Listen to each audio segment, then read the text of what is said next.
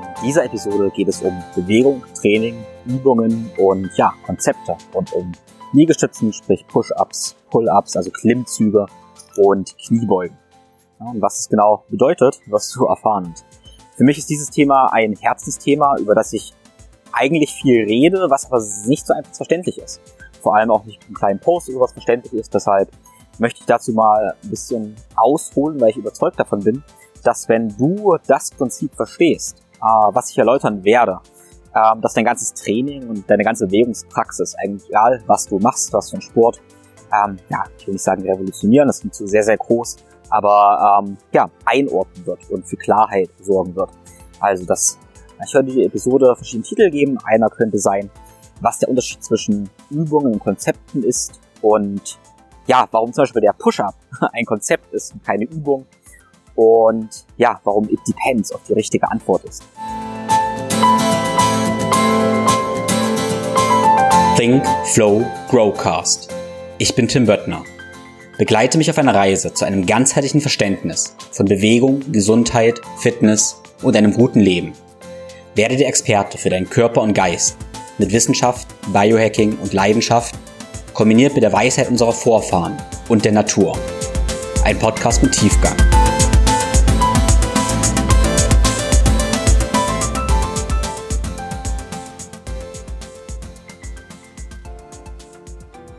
Und da würde ich kurz ein kleines Stück ausholen mit dem It depends. Also es kommt drauf an. Das ist die professionelle Antwort, die du ganz oft von Ärzten, ähm, ja, Wissenschaftlern, Therapeuten, Trainern hören wirst. Ähm, ja, die nicht dogmatisch sind, sondern die bestimmte Sachen verstanden haben, meiner, meiner Ansicht. Und was mir ganz, ganz wichtig ist, dass wir lernen zu differenzieren, ne? dass wir alle Themen differenziert betrachten können und kontextspezifisch betrachten können.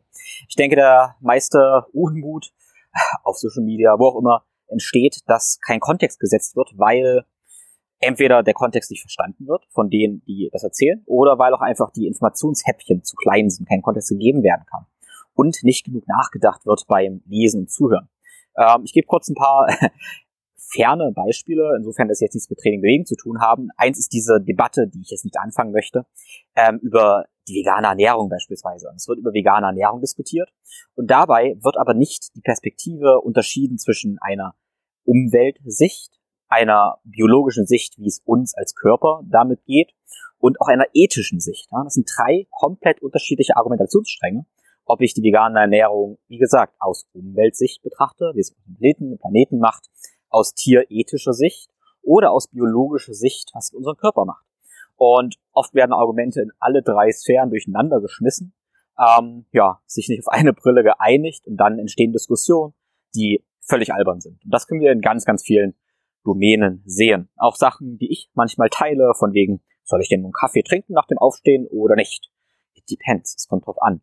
Und es kommt immer erstmal auch auf dich drauf an, wo du gerade stehst, äh, was du im Moment bist, was deine Ziele sind Natürlich aber auf dein Umfeld, auf deinen Kontext, auf deine Tagesform. Und das ganz Schlimme daran ist ja noch, dass es sich auch ändern wird, wo du in zwei Monaten stehst. Also eine Wahrheit, die du jetzt haben wirst. Nehmen wir jetzt mal Thema Bewegung, nehmen wir schon ein bisschen rein.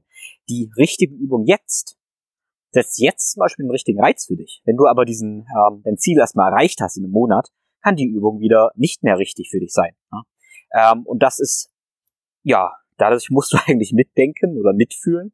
Und da ist mir die richtige Antwort dann, okay, it depends. Und mein Ansatz ist es dir, diese ja, differenzierte Brille ein bisschen aufzusetzen, damit du letztendlich der Experte wirst für dich.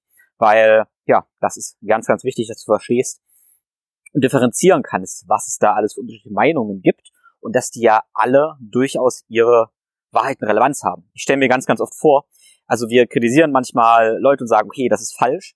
Ähm, aber ziemlich sicher die meisten Leute, die etwas sagen, dort draußen im Internet oder wo auch immer, für die passt das Moment. Für die ist das die aktuelle Wahrheit. Ja? Also die meisten wollen ja sicherlich nicht mit Absicht etwas Unwahres sagen. Äh, oder viele. Und ähm, es ist aber gerade deren aktuelle Wahrheit. Und zum Beispiel Ernährung, mal ganz kurz, da ist auch super davon abhängig, wo du herkommst. Ja? Also ob du jetzt in Nordeuropäer bist, am Äquator irgendwie lebst, ob Sommer oder Winter ist, ähm, ja, wie gesagt, oder auch du eine Frau oder ein Mann bist, bestillst oder nicht stillst, was auch immer.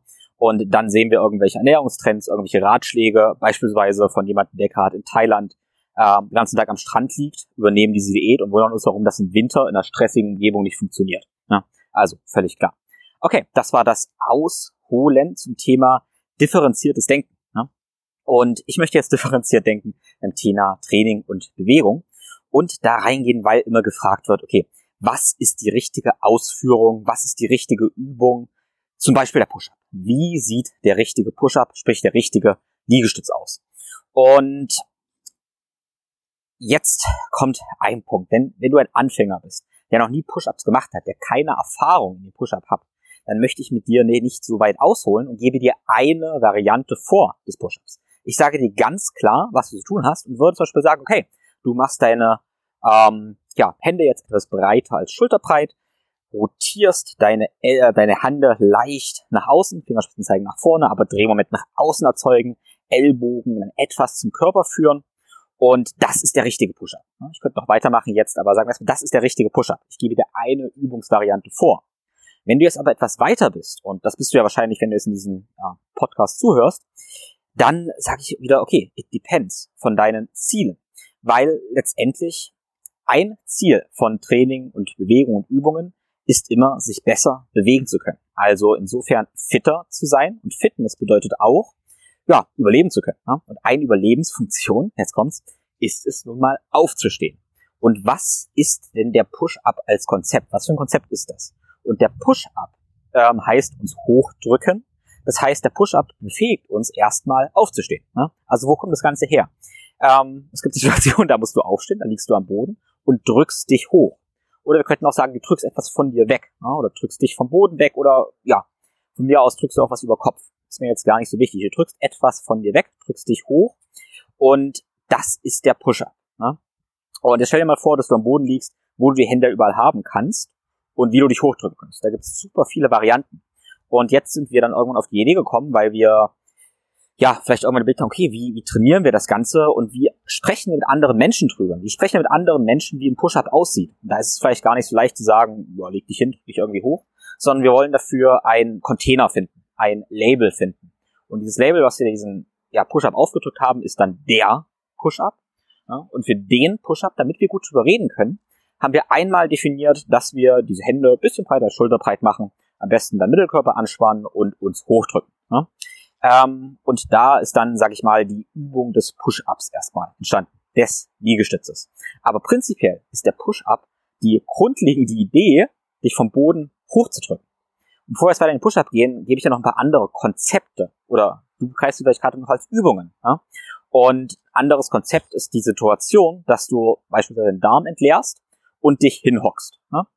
Ähm, unter uns, das mache ich in diesem Moment jetzt, nicht den Darm entleeren, Entschuldigung, sondern mich einfach nur hinhocken ich bin gerade draußen unterwegs, hock mich jetzt kurz hin.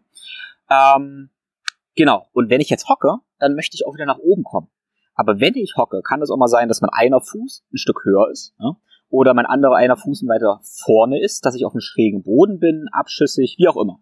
Ich kann auch sein, dass ich mich gerade nach hinten drehe. Ne? Oh Gott, ich habe meine Wirbelsäule verdreht, schaue nach unten und möchte trotzdem jetzt aufstehen oder sogar aufspringen. Oh Gott. Also sogar schnell mich auf, aufrichten. Und was ich gemacht habe, ist die Kniebeuge, den Squat und wieder aufzustehen. Ja? Und das ist das Konzept der Kniebeuge. Also, die Übung der Kniebeuge wäre vielleicht zu sagen, okay, du stellst dich ungefähr schulterbreit hin, Zehenspitzen zeigen ungefähr nach vorne, bastelst dir einen Drehmoment nach außen, hältst den Mittelkörper gerade, Brust raus, gehst kontrolliert runter und ja, kontrolliert wieder hoch, gerne auch schnell wieder hoch. Aber wenn wir jetzt ein bisschen weiterdenken und überlegen, was denn die richtige Kniebeuge und sagen, okay, die Kniebeuge ist ein Konzept, was in unserem ganzheitlichen Fitnesskonzept da seinen Platz hat, dann sagen wir natürlich, okay, krass, ich brauche ja eigentlich verschiedene Positionen. Es ist ja eigentlich okay, wenn der Fuß mal weiter vorne ist, wenn das asymmetrischer ist, ne? weil das umfasst ja das Konzept des Hinsetzens oder des Hinhockens und wieder aufstehen. Also, das Konzept der Kniebeuge umfasst Hinhocken und Aufstehen. Ne? Verrückt. Äh, weiteres Konzept, das Konzept des Pull-Ups oder des Klimmzugs. Ne?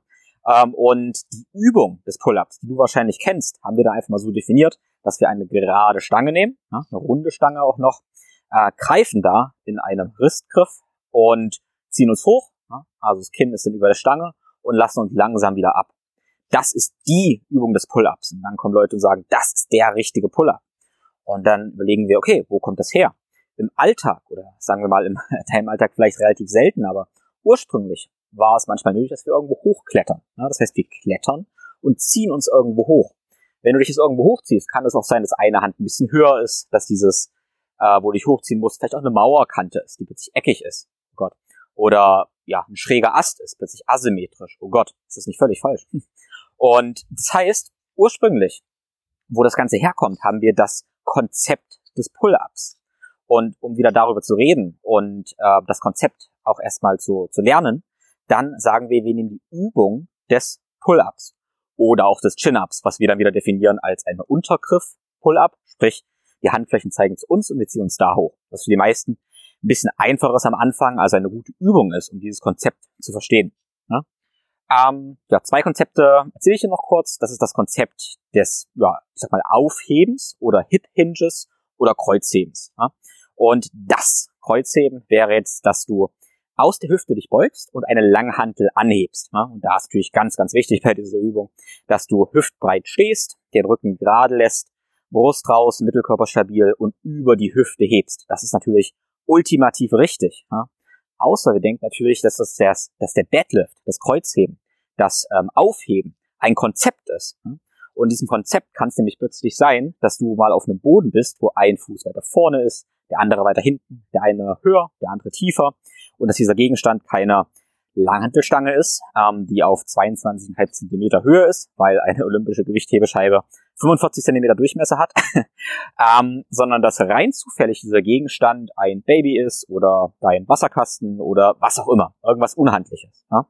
Und das Konzept des Kreuzhebens ähm, umfasst also alle möglichen Positionen. Okay? Und letzte letzte Sache wäre dann der der Get Up. Ja?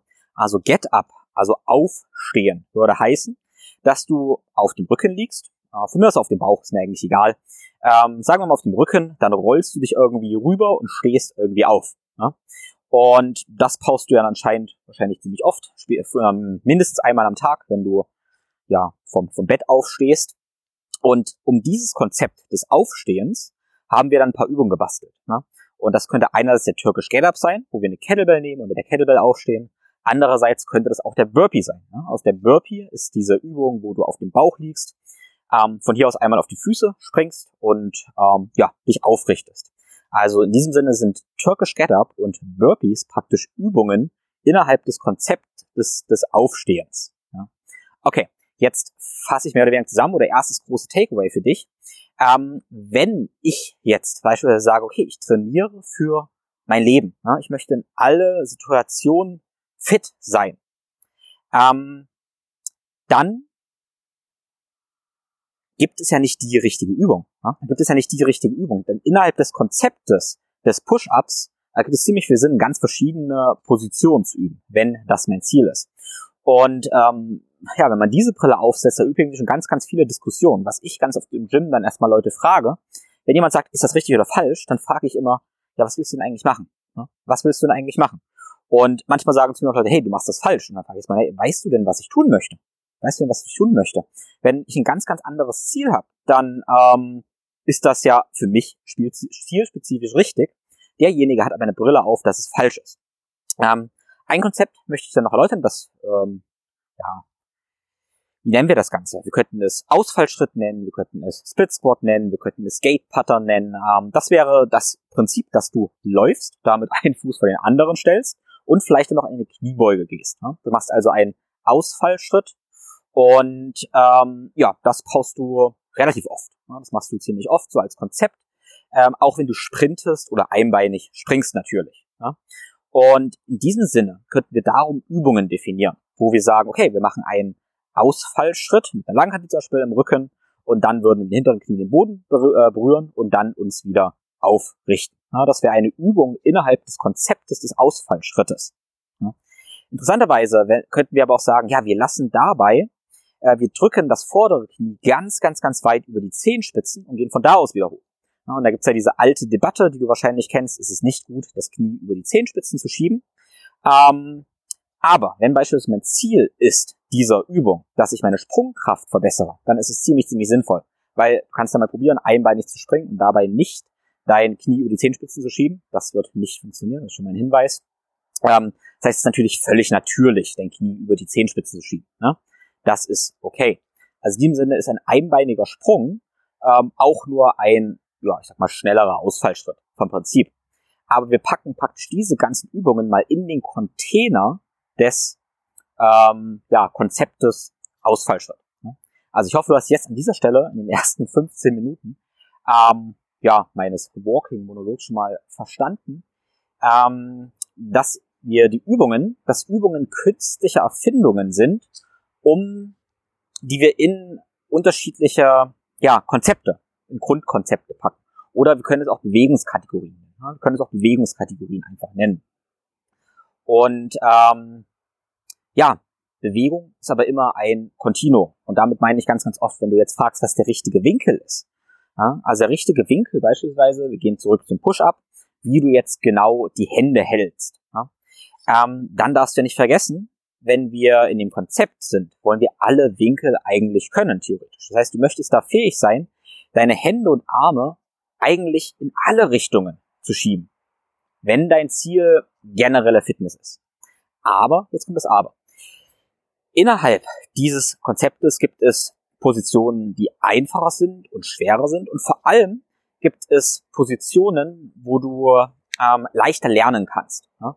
wo du die Grund ähm, die Grundidee des Konzeptes ja leichter verstehen kannst.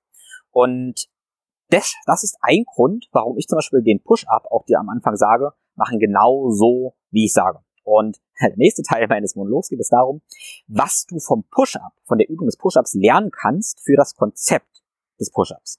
Okay, pass auf. Ähm, stell dir jetzt einfach mal vor, du machst die Hände etwas breiter als schulterbreit. Das erste, was ich dann zu dir sage, ist, wenn du die Hände aufsetzt und die Fingerspitzen nach vorne zeigst, dass du die Hände nicht tot lässt. Okay? Du greifst mit den Händen in den Boden. Ne? Greifst mit den Händen in den Boden. Das aktive Hände. Äh, vielleicht, wenn du andere mal beobachtest oder auch dich selber, mehr siehst du bei vielen, okay, irgendwie sind die Hände so, die Finger liegen so ganz tot da, die machen gar nichts, die kann ich abheben, die greifen nicht. Und wenn du jetzt einfach auf deinem Gym-Boden bist, ähm, dann denkst du vielleicht, hey, was hat das für eine Relevanz? Es geht ja auch so. Das ist ja auch so möglich, ähm, wenn du tote Hände praktisch hast. Aber ich möchte, dass du in dieser Übung, in deinem geschützten Setting, also in deinem Gym, in deiner Wohnung, wo auch immer du das gerade machst, oder allgemein machst, dass du da, jetzt kommt's, großes Wort, was über dein Leben lernst. Was über dein Leben, über Bewegungskompetenz lernst. Weil ich möchte, dass wir jedes Training nutzen, maximal gut möglich nutzen. Also dass wir maximal viel für unser Leben mitnehmen. Ne? Biomechanischer Punkt Nummer eins. Wenn du deine Hände mit den Händen in den Boden greifst, aktivierst du viel mehr Muskeln. Du aktivierst Muskeln in deinem Unterarm. Also wenn du greifst, benutzt nicht deine Muskeln in den Fingern, hast nämlich gar nicht so viele Muskeln in den Fingern oder eigentlich gar keine Muskeln in den Fingern. Du benutzt vor allem deine Flexoren im Hand, äh, Unterarm. Also die Muskeln, die am Unterarm sind und auch Muskeln, die in deinem, ja, um deinen Ellbogen sind, und den schützen und dein Handgelenk schützen. Spannenderweise kommt noch hinzu, wenn du fest greifst, in den Boden greifst, das gilt für alles, auch für Klimmzüge, dann aktivierst du auch dein Oberarm, deine Schultermuskulatur mehr. Und, jetzt kommt's, sogar deine ähm, schulterstabilisierende Muskulatur und die Muskulatur deiner Rotatorenmanschette. Ja? Also, pass auf, wenn du in den Boden greifst, aktivierst du deinen ganzen Arm und die Muskulatur deiner Rotatorenmanschette. Ohne, dass ich dir irgendwie erzählen muss, okay, aktiviere deine Rotatorenmanschette, aktiviere deine Schulter. Das machst du automatisch, das ist ein Reflex. Ja? Und das bedeutet für uns, wenn du Muskeln aktivierst, die deinen ja, Arm umgeben, deinen Ellbogen und Schultergelenk umgeben, dann entlastest du deine passiven Strukturen. Sprich, dein Bindegewebe, deine Gelenke, du schützt quasi deine Gelenke. Ja? Also, je mehr du deinen Unterarm, dein Oberarm, Schulterblatt ähm, muskulär absicherst, desto weniger müssen deine ja, Knochen praktisch halten.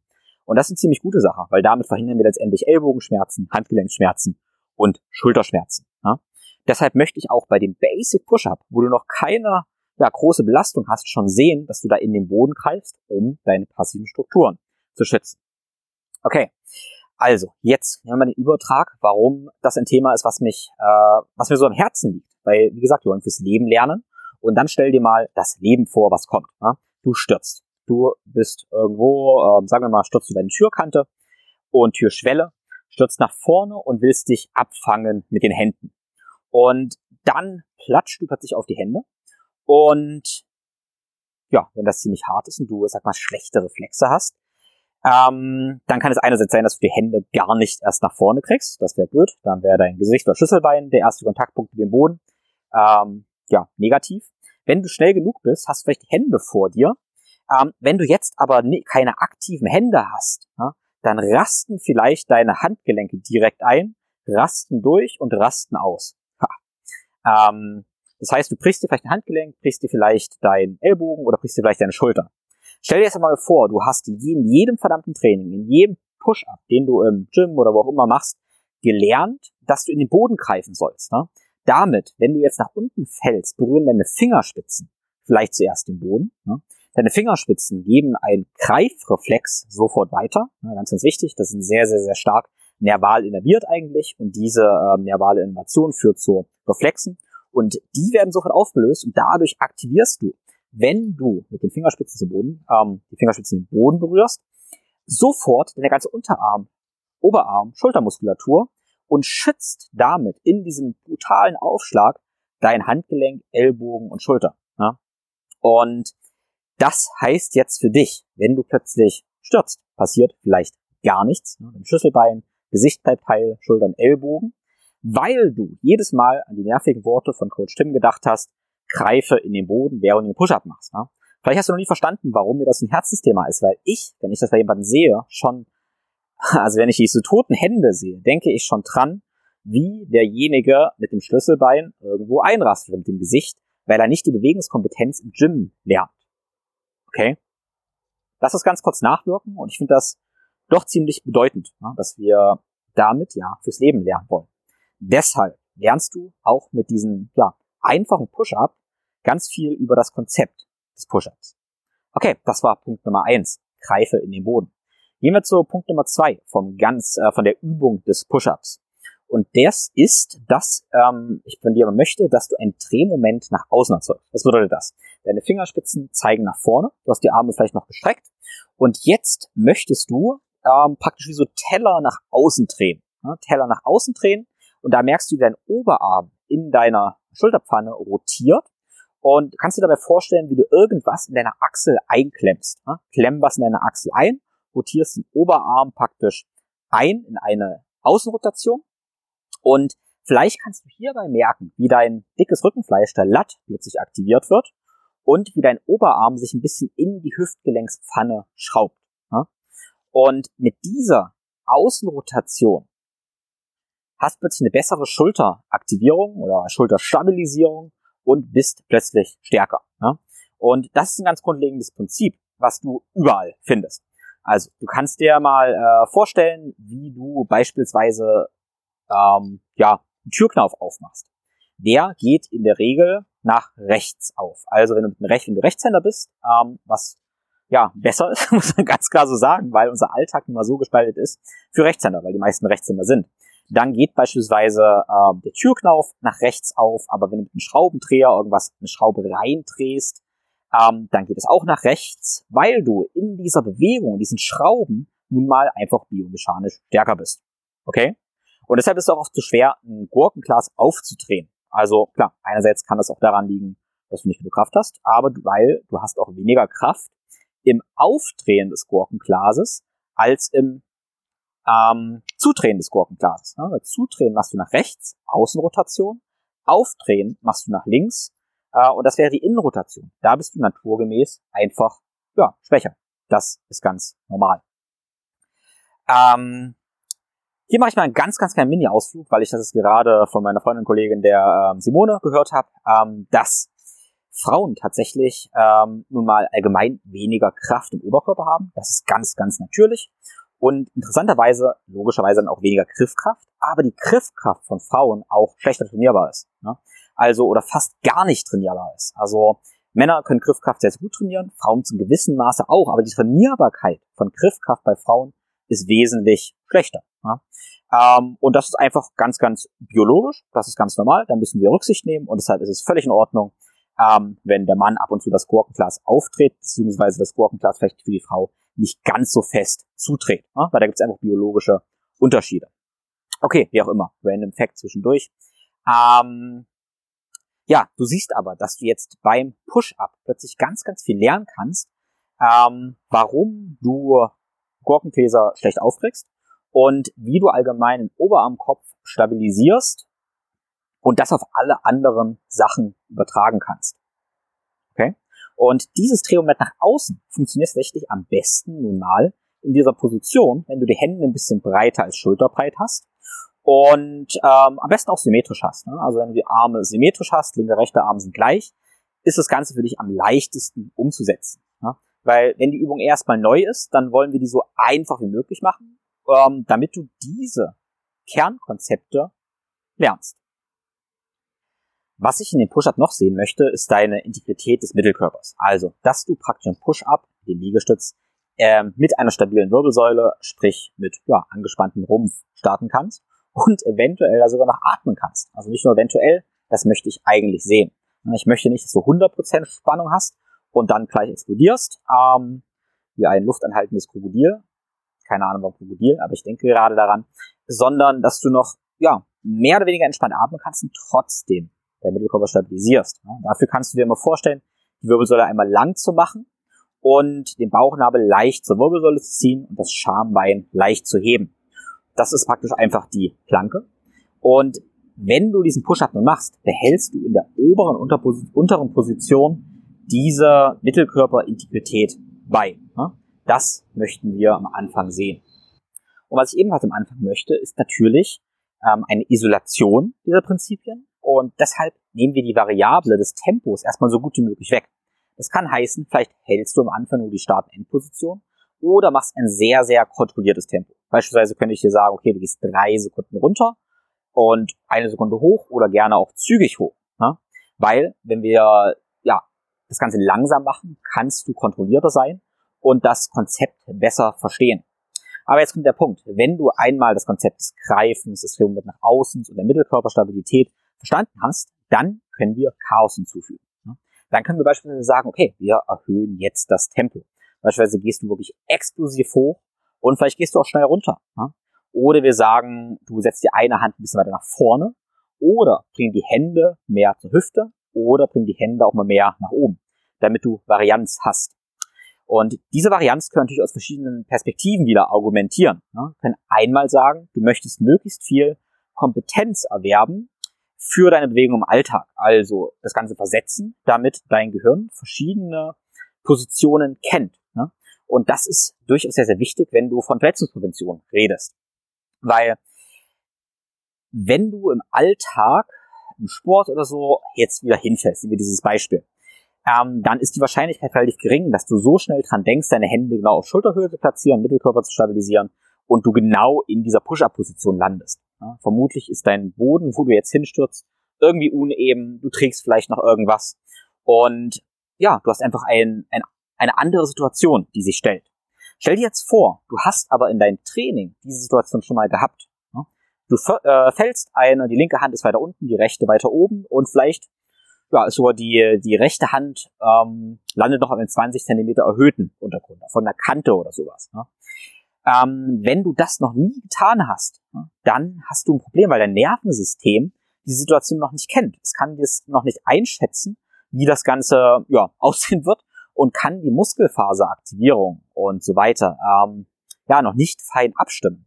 Wenn du in deinem Training aber schon eine hohe Varianz an verschiedenen Push-Up-Versionen gehabt hast, dann weiß dein Nervensystem plötzlich, ja, okay, die Situation kenne ich und wird im richtigen Moment ähm, ja, bestimmte Muskeln aktivieren können und dich schützen können, ja, weil es die Situation schon kennt.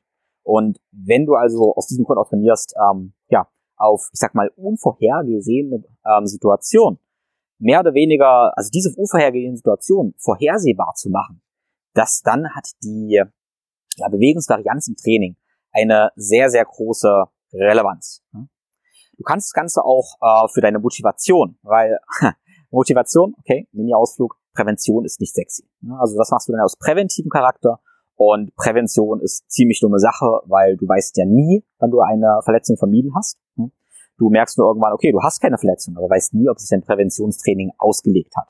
Ähm, aus, ähm, wie sagt man, jetzt hänge ich, äh, ob sich dein ähm, gelohnt hat. Sagen wir einfach, dass dein Präventionstraining gelohnt hat. Deshalb ist ein präventives Training so, so unsexy. Ja? Und deshalb sind wahrscheinlich auch so Konzepte wie MoveNut, also Natural Movement, oft eher unattraktiv, weil die haben einen ganz, ganz tollen Fitness-Gedanken ähm, und ganz, ganz tollen präventiven Charakter, aber es ist nicht sehr attraktiv. Irgendwie scheint es für die meisten Menschen attraktiver zu sein, Muskeln aufzubauen, Fett zu verlieren und ähm, ja, sich in den Gewichten zu steigern. Ja, das würde ich einfach mal so behaupten. Ähm, das ist einfach irgendwie das, was man halt sieht. Das ist für Menschen attraktiver. Deshalb äh, argumentiere ich dann teilweise gerne anders und sage, okay, du möchtest eine äh, Brustmuskulatur entwickeln, Schultermuskulatur, Armmuskulatur. Ähm, und deshalb lohnt es sich, verschiedene Winkel zu trainieren. Ne? Also in dem ganz normalen Standard Push-Up äh, trainieren wir immer die ähnlichen Fasern der Brustmuskulatur und auch ähnlichen Fasern deiner Armstreckermuskulatur. Wenn du jetzt deine Brust- und Armmuskulatur aber ähm, so entwickeln willst, dass du auch mal die oberen Anteile, unteren Anteile entwickeln möchtest, dann kannst du die Winkel verändern. Okay? Also Winkel verändern, um verschiedene Muskelfasern zu aktivieren, um letztendlich ja damit eine bessere, schönere Muskulatur zu entwickeln.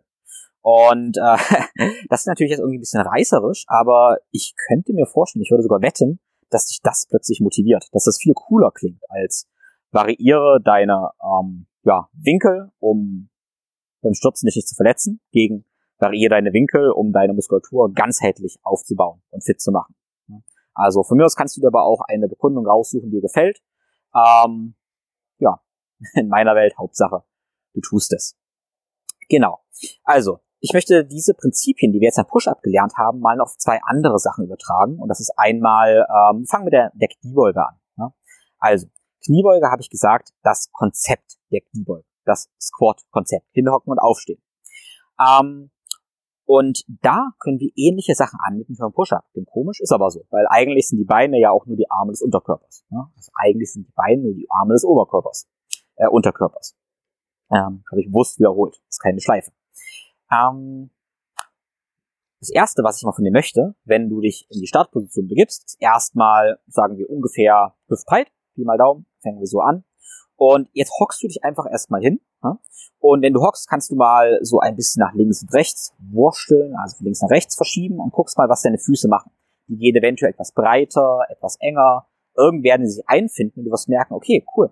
Meine Squatbreite ist ja breiter, enger oder irgendwie anders. Und das ist okay. Und so wie du jetzt gelandet bist unten, kannst du wieder aufstehen. Hast sich gemerkt, okay, deine optimale Kniebeugebreite, ähm, deine aktuelle optimale Kniebeugebreite, ähm, sieht jetzt so aus. Also jeder, der erzählt, die und die Fußbreite für ein Kniebeuge ist optimal, ähm, der kennt ja vielleicht deine Hüfte nicht. Oder der kennt deine Hüfte so gut, dass er das weiß. Das kann auch sein. In der Regel kennt er aber deine Hüfte nicht und hat wahrscheinlich, ähm, ja, ich will nicht sagen, keine Ahnung, will niemandem zu nahe treten. Wie auch immer, jedenfalls ähm, ist jede Hüfte unterschiedlich und du kannst deine Startposition erstmal so raussuchen, hinhocken, hin und äh, nach links und rechts ein bisschen wriggeln, aufstehen und so stehst du erstmal. Wenn deine Zehenspitzen weit nach außen zeigen, drehst du sie wieder ein bisschen in die Mitte, weil das erste, was wir machen wollen, ähm, sind erstmal die Kontaktpunkte zum Boden wahrnehmen. Okay? Und das wollen vor allem drei sein. Kannst du mal auf dein Groß-C-Grundgelenk schauen, dein Klein-C-Grundgelenk und deine Ferse. Und das ist wie so ein Dreieck. Ne? Und dieses Dreieck, ähm, das sind die Hauptkontaktpunkte und die kannst du mal spüren. Und dein Schwerpunkt sollte in der Mitte des Dreiecks sein. Vielleicht kannst du auch so ganz leicht mit dem Klein-C-Grundgelenk der Ferse in den Boden greifen. Und wenn du das machst, na, ganz leicht, gerne schon mal merken, wie damit ja vielleicht deine Oberschenkelmuskulatur oder deine Gesäßmuskulatur angespannt wird. Du greifst also wieder mit den Füßen in den Boden und merkst vielleicht, okay, ey, cool, das hatten wir schon. Die Hände haben das ja auch gemacht beim Push-Up. Und merkst, okay, cool, die Füße sind auch nur die Hände des Unterkörpers. Und als nächsten Schritt, vielleicht ahnst du es schon, machst du dieses Drehmoment nach außen. Ja? Ähm, vielleicht kennst du das Ganze aus der Spiraldynamik. Man hat irgendwann mal dieses äh, Konzept Spiraldynamik noch eingeführt, ähm, wo man sich gedacht hat, okay, der Körper hat so ein paar Spiralen und wenn wir dieses Drehmoment nach außen erzeugen, spiralisieren wir ähm, so, dass wir den Oberschenkelknopf in deine Hüftgelenkspfanne drehen. Vielleicht kannst du das spüren. Du drehst die Füße praktisch nach außen, aber die Füße kleben ja am Boden fest, weil du mit den Füßen den Boden greifst. Und dadurch spannt sich deine Oberschenkelmuskulatur, äh, vor allem deine Gesäßmuskulatur an und deine Hüfte wird plötzlich aktiviert. Dein Becken wird vielleicht noch aufgerichtet. Ja, und du hast praktisch einen aktivierten Chor.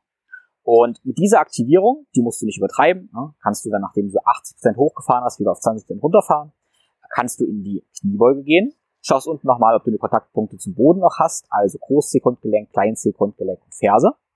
Und ja, kannst dann wieder aufstehen. Und hast dabei schon eine ganze Menge gelernt ja, über das Konzept der Kniebeuge. Sprich, Drehmoment nach außen und aktive Füße. So, das ist jetzt die Einsteiger-Variante der Kniebeuge, sprich die ja, Ur-Kniebeuge. Nein, nicht die Ur-Kniebeuge, sondern die Übung der Kniebeuge. Das Ganze könnte ich dir sagen, okay, das belädst du jetzt, packst den Langhantel auf den Nacken, nach vorne, auf die, auf die Schultern praktisch, oder eine Kettlebell in die Hand, ähm, oder erstmal ohne Gewicht. Ist mir eigentlich egal. Diese ganzen Tools sind alles Beladungswerkzeuge, die du nehmen kannst, was für dich passt, um das Ganze mit Gewicht zu trainieren, damit du mehr Feedback praktisch kriegst. Und für den Training gebe ich jetzt den Tipp, das Ganze so lange genau so zu üben, bis das Konzept in Fleisch und Blut übergegangen ist. Denk noch dran, wenn du stehst, wieder genau dieselbe Geschichte, Mittelkörper aktivieren, Rumpfintegrität. Genau, und die Füße greifen in den Boden und Drehmoment nach außen. Und wenn du das Ganze verstanden hast in verschiedenen Positionen, dann verändern wir die Variablen, weil wir haben ja das Konzept der Hocke oder der Kniebeuge. Okay? Und eine Variable ist die Geschwindigkeit. Geschwindigkeit heißt, du musst nicht unbedingt kontrolliert, langsam und wieder hoch, sondern kannst das Ganze explosiv machen. Du springst beispielsweise hoch. Okay, cool, springen. Also, in diesem Sinne ist ja Springen mit beiden Beinen nichts anderes als eine Kniebeuge, aus der du wieder hochspringst. Wahrscheinlich wirst du merken, wenn du jetzt ähm, ja, normal springen willst, dann musst du nicht ganz so tief in die Kniebeuge gehen, sondern nur 45 Grad. Wow, das heißt schon mal, okay, cool. Wenn ich jetzt natürlich springe, dann würde ich ja gar nicht mein Gesäß zum Boden bringen, sondern ich würde nur ungefähr 45 Grad. Entschuldigung, also der Kniewinkel sind dann 90 Grad ungefähr. Ne? Pi mal Daumen. 90 Grad wäre so die Startposition für einen Sprung ungefähr. Und jetzt merkst du vielleicht schon Folgendes. Ne? Wenn du also den Zusammenhang siehst zwischen einer Langhantelkniebeuge und einem Sprung und dann sagst, hey, du möchtest deinen Sprung verbessern, du weißt, das kannst du machen, indem du deine Maximalkraft trainierst, dann würde es ja vielleicht Sinn ergeben, eine Kniebeuge der Langhantel auch nur eine halbe Kniebeuge zu machen, auf 90 Grad. Ne? Und das macht man sehr oft im Spitzensport. Und jetzt kommt es noch dazu, dass wenn du dir einen Sprung jetzt anguckst, dann merkst du, dass du dabei die Knie über die Zehenspitzen schiebst und ziemlich viel beim Absprung über die Zehenspitzen machst.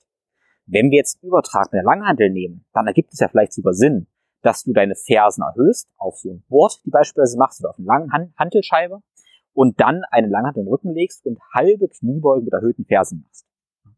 Und jetzt kommt's. Du siehst diese Übung jetzt irgendwo ja, und siehst plötzlich, okay, Knie gehen über die Fersen und er macht nur eine halbe Kniebeuge. Dann könntest du jetzt sagen, okay, cool, ja, der trainiert ja für Sprünge und deshalb ist es die richtige Übung. Dann frage ich den, hey, äh, was machst du da? Wofür machst du das? Dann sagt er, hey, nee, ich will ähm, ich will die Kniebeuge lernen und ich will meine Oberschenkelmuskulatur aufbauen. Und wenn das sein Ziel ist, dann könnte ich sagen, oh, hm, ja, dumme Sache. Würde vielleicht Sinn ergeben, ein Full Range of Motion zu nehmen, also ganz nach unten zu gehen, ja, so tief wie möglich zu setzen, um den kompletten Bewegungsumfang zu üben. Wenn er aber sagt, hey, ich möchte meine Vertikalsprungkraft verbessern, dann wäre das genau die richtige Übung. Okay, und das war jetzt ein ganz, ganz wichtiges Beispiel dafür, dass wenn zwei Leute dasselbe machen, ist es noch lange nicht das Gleiche. Also es kommt immer darauf an, was denn dein Ziel ist. Und genauso könnte es, eine andere Variante könnte sein, dass ähm, du, sag ich mal, einen Bodybuilder hast, der sagt, er musste an seinem Vastus äh, medialis arbeiten. Also du hast vorne Oberschenkelmuskulatur und der innere Anteil des Quadrizepses, der Vastus medialis. Und um den schön zu bearbeiten, ergibt es vielleicht Sinn, die Fersen zu erhöhen und eventuell beim Hochgehen sogar die Knie ein bisschen nach innen zu drücken. Ja, vielleicht, kann man ausprobieren. Und wenn das das Ziel ist, ist vielleicht diese Version plötzlich genau die richtige für ihn oder für dich. Ja?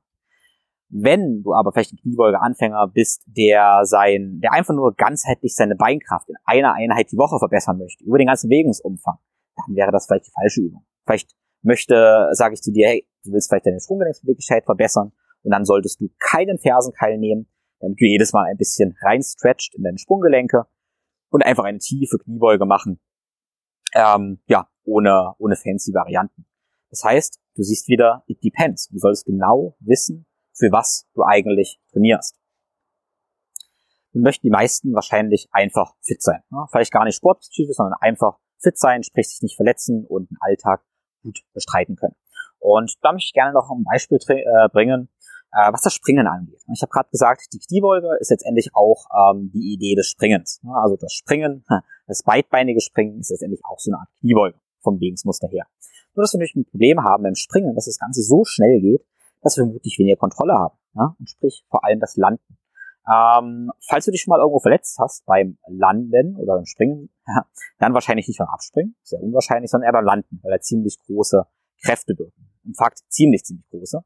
Ähm, wenn wir davon reden, dass, äh, ich sag mal, eine Kniebeuge mit 100 Kilo Zusatzgewicht eine große Last für die Knie ist, dann kann man eventuell ein bisschen lachen. Weil wenn man jetzt Kräfte misst bei Turnen oder sowas, ähm, dann haben die schnell beim Landen einfach 5, 6, 7, 8-faches Körpergewicht, was da auf die Knie irgendwie wirkt. Ne? Und vor allem, wenn du dir vorstellst, du landest noch irgendwo einbeinig, dann ist das, ähm, ja, im Gegensatz zu einer Kniebeuge, die langsam ausgeführt wird, eine regelrecht, oder die Kniebeuge ist eine regelrecht lächerliche Last. Gut, wie auch immer, jedenfalls kannst du dich damit mit guter Kniebeugemechanik auf Sprünge vorbereiten und vor allem auf Landen vorbereiten. Ja? Und wenn ich jemanden sehe, der beispielsweise Boxjumps macht, ja, an sich eine sehr, sehr sinnvolle Übung, dann möchte ich immer, dass der leise landet. Und da steckt sehr, sehr viel dahinter. Ähm, leise landen bedeutet nämlich, ich gebe dir erstmal eine Bewegungsaufgabe, die du zu lösen hast. Damit musst du gar nicht unbedingt irgendwelche Muskelaktivierungen denken oder sowas, sondern du löst die Aufgabe. Wenn du die Aufgabe löst, landest du leise, was wiederum aber heißt, dass du einen ähm, ja, Fußaufsatz hast, der den Fingerspitzen beim Push-Up entspricht eigentlich. Okay? Du landest wahrscheinlich dann nicht auf den Fersen, sondern landest eher auf dem Mittel- oder Vorfuß. Das heißt, du nimmst ein Gelenk mehr mit. Wenn du auf den Fersen landest, dann preschst du sofort ins Knie durch. Wenn du aber auf den Zehenspitzen oder Mittelfuß landest, nimmst du dein Sprunggelenk als Feder mit. Und vor allem, wenn erst dein Mittelvorfuß aufsetzt, wird eine Kaskade in Gang gesetzt, wo sich dann praktisch deine Unterschenkelmuskulatur aktiviert, äh, Knieschützenmuskulatur, Oberschenkelmuskulatur. Und diese Kaskade ähm, stabilisiert deinen ganzen Körper. Damit leise landen, aktiviert mehr Muskulatur, schützt deine Knie und ja, damit deine Hüfte. Und das ist natürlich die Lektion, die unendlich wertvoll ist, wenn wir davon ausgehen, dass du ja, im Alltag irgendwo runterfällst oder runterspringst. Das ist ein ganz, ganz wichtiges Thema. Weil wenn dein Fitnesstraining dich davor schützen soll, dich zu verletzen, dann ist das leise Landen einfach essentiell und viel mehr als ein ästhetisches, es sieht gut aus oder es hört sich gut an. Okay? Weil ich weiß zum Beispiel, wenn jemand jetzt 50 Boxjumps macht und jedes Mal auf der Ferse landet, denke ich immer, okay, der hat ja eigentlich nichts gelernt für, für das Leben. Ne? Weil der wird sich wahrscheinlich auch sonst verletzen. Weil er seine ja, Reflexe, die eigentlich stattfinden sollten, nicht trainiert. Ich denke, du verstehst meinen Punkt und merkst, wie ja, ganzheitlich, also wie ein, wie ein gutes Training, gute Bewegungsprinzipien im Training wie wertvoll die für das ganze Leben sind. Ich bin überzeugt davon, dass wir ja damit älter werden und weniger schnell sterben. Gut, beim Thema Springen gebe ich hier noch einen Punkt mit. Und das ist der ja, Punkt der Winkel. Hm, nehmen wir jetzt einfach mal Winkel. Ähm, du startest wahrscheinlich in der Kniebeuge symmetrisch und dann auch den Springen, Sprung, den Boxjumps einfach, Box, Box, Jump, einfach symmetrisch. Das heißt, du landest genau nach vorne. Und jetzt schauen wir uns auch mal an, wie Bewegung im Alltag funktioniert. Ähm, sagen wir beispielsweise, du springst über irgendwelche Steine. Du willst über den Fluss und springst links, rechts, links, rechts. Kommst also auf ein Bein seitlich auf. Oder sagen wir mal, du steigst aus einem Auto aus und ähm, ja, trittst da seitlich auf. Ne? Das passiert ja. Und da verletzt du dich wahrscheinlich auch. Verletzt dich wahrscheinlich da, weil du das Außenband reißt, oder den Außenmeniskus, weil du seitlich abbremst. Und in diesem Sinne ist es wahrscheinlich auch ziemlich, ziemlich wertvoll, in deinem Fitnesstraining genau das zu trainieren. Nehmen wir beispielsweise an, du machst dann mal ein, nehmen wir jetzt mal Box Jump Over, im CrossFit nennt man das ja so. Das heißt, du springst seitlich über eine Box. Was dabei passiert, ist, dass du seitlich hochspringst, oder seitlich wieder runterspringst. Das heißt, jedes Mal hast du ein, ja, seitliches Abbremsen, eine Last auf dem Außenmeniskus, auf dem Außenband und konditionierst praktisch diese, diesen asymmetrischen Sprung. Das ist schon ein Schritt in die richtige Richtung. Ja, ein ganz, ganz wichtiger Schritt, damit du resilient wirst fürs Auto aussteigen, für ja, was auch immer. Ja. Oder wir könnten auch sagen, du springst einfach nur von einem Bein aufs andere auf der Stelle, aber machst weite seitliche Sprünge. Wie gesagt, wieder um deine Außenbänder und deine Sprunggelenke zu konditionieren. Ja. Das heißt, auch bei den Sprüngen ist die Varianz wieder super, super wichtig. Und wenn du sowieso einfach mit Sprüngen vor allem auch deine Sprungkraften so entwickeln möchtest, dann kannst du das ja auch einfach machen, indem du mal schräg springst, dich dabei drehst und so. Ähm, deine Sprungkraft entwickelst du sowieso dabei, aber hast einen zusätzlichen Effekt der Resilienz im Alltag. Genau, weil mir blutet immer so ein bisschen das Herz, wenn ich jemanden sehe, der ein unglaublich starker Athlet ist, ähm, super viele Boxjumps kann, ich sag mal 100 Boxjumps ohne Probleme in Reihe macht und sich dann bei Lappalien verletzt, wie zum Beispiel aus dem Auto seitlich aussteigen oder so. Ähm, das muss nicht sein, weil man das Training ein bisschen ganzheitlicher, ein bisschen smarter gestaltet, kann er trotzdem eine sehr, sehr hohe Leistung haben, aber sich genau vor solchen Sachen schützen, ne, wenn man das versteht. Wenn man versteht, dass schlechte Bewegung, dass dieses seitlich landen keine schlechte Bewegung ist, sondern eine Alltagsbewegung ist, auf die wir uns unser Training vorbereiten sollten. Und, jetzt kommt's, aber auch in diesem seitlichen Landen du die Prinzipien von guter Bewegung verinnerlichen möchtest. Also, auch wenn ich jetzt springe, stell dir vor, du springst einen Meter nach vorne, drehst dich dabei um 90 Grad und landest nur auf ein Bein. Auch dann möchte ich, dass du leise landen kannst, dass du mit dem Fuß, also damit, wenn du es, machst alles automatisch dann. Wenn du leise landest, dann greifst du mit dem Fuß in den Boden, erzeugst wahrscheinlich auch ein kleines Drehmoment nach außen und ja, stabilisierst in der Hüfte. Okay? Das heißt, die Prinzipien der Gelenksstabilisation und Spiraldynamik wendest du auch in diesen komplexeren Sachen an. Gut, dann fasse ich nochmal so ein Stück zusammen. Ne? Also, das, ähm, wir haben Übungen, die innerhalb von Konzepten stattfinden. Zum Beispiel Konzept des Push-Ups, Pull-Ups oder der Kniebeuge. Ne? Innerhalb dieser Übungen, also innerhalb der Konzepte gibt es Übungen und die Übungen werden ja komplexer und es lohnt sich aber, die Übungen zuerst möglichst einfach zu machen und diese als richtig und wahr am Anfang zu akzeptieren, weil du dabei ziemlich einfach ähm, die grundlegenden Bewegungskonzepte erlernen kannst. Wenn du das verstanden hast, also dein Körper es verstanden, verinnerlicht hat, wie das mit den Drehmomenten funktioniert, wie deine Muskeln dabei aktivieren kannst, wenn das alles klappt, dann solltest du Übungen wählen, die ja etwas chaotischer sind, wo du mehr Variablen wie eine erhöhte Geschwindigkeit hinzufügst, veränderte Winkel oder auch eine andere Umgebung, beispielsweise im Wald, im unebenen Hintergrund oder Zeitdruck und äh, Stress, was auch immer, oder Hunger oder sowas kannst du auch hinzufügen. Ne? Auch das lohnt sich. Also zuerst isoliert und dann kannst du Chaos, solltest du Chaos hinzufügen.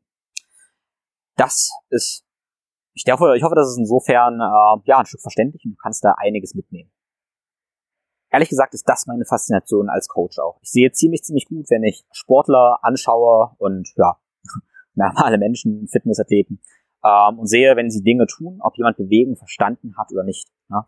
Man sieht ziemlich gut, ob jemand eine Übung nur kann oder ob er Bewegung an sich verstanden hat.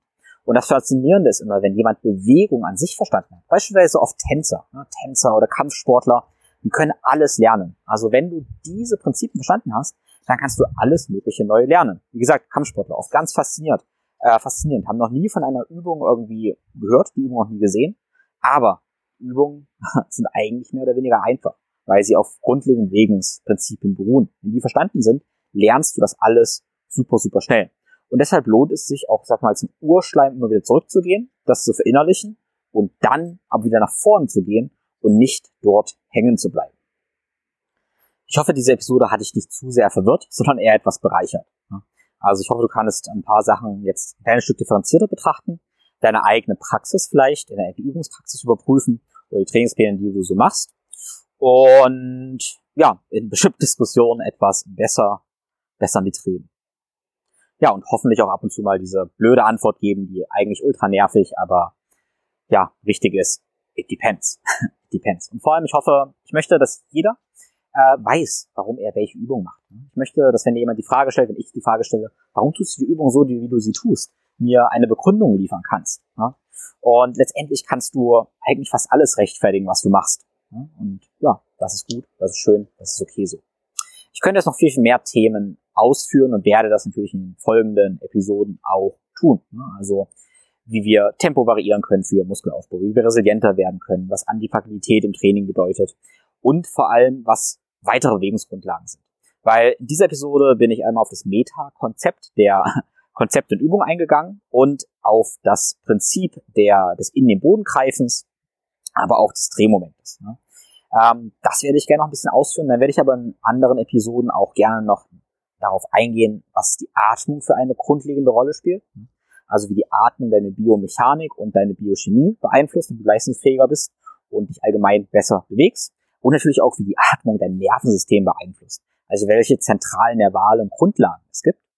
Ähm, ja, und ein Thema, was auch ein Herzensthema von mir ist, wie dein ja, Bewusstsein, Bewusstsein und Achtsamkeit deine Trainingspraxis so viel besser machen und warum Bewusstsein, Achtsamkeit der Schlüssel zu absoluter Spitzenleistung ist und warum viele Spitzensportler, mit denen ich gearbeitet habe, tatsächlich Eisbaden oder Meditation, also Eisbaden und Meditation, der Schlüssel zu größerer Leistungsfähigkeit war.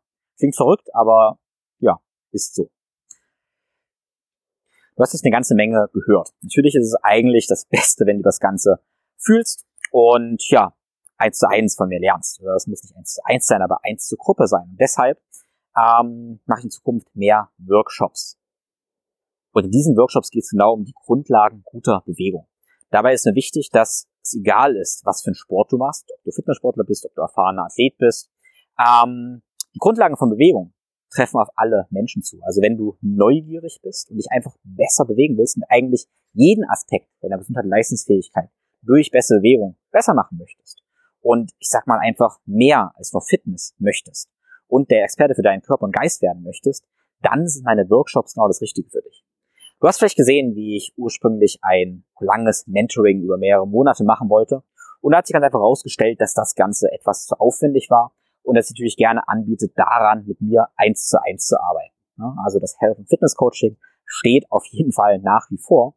Aber ich möchte jetzt mehr Leuten die Möglichkeit geben, einfach mit ja, Wochenend-Workshops von mir zu lernen. Sprich, das ähm, die Think Flow Grow Basic Movement Workshops. Ja, und die ersten Workshops werden Ende November stattfinden, an zwei Tagen. Da geht's genau um alles das, was ich erzählt habe. Sprich, um dein Nervensystem, Atmung, Achtsamkeit. Zuerst in der Isolation, aber dann Integration von Bewegung. Also sprich auch myofasziale Leitbahnen und so weiter und so fort. Was es genau bedeutet, findest du in den Shownotes. Also melde dich gern für die Workshops an. Die ersten Workshops werden in Dresden stattfinden. Es wird aber auch Workshops in Berlin geben. Falls du Trainer und Therapeut bist, kannst du auch sehr, sehr gerne teilnehmen. Und ich werde 2022 einige Workshops exklusiv für Trainer und Therapeuten anbieten, wo wir noch ein bisschen tiefer gehen. Wenn du dabei sein möchtest, dann schau also in die Show Notes oder schreib mir einfach direkt eine Nachricht und ja, ich freue mich auf dich. Diesem Sinne hinterlasse mir sehr, sehr gerne ein Feedback. Ich freue mich immer sehr, sehr über Diskussion, diskutiere sehr, sehr gerne und liebe natürlich immer andere Meinungen. Das ist das Bereicherndste, was es gibt.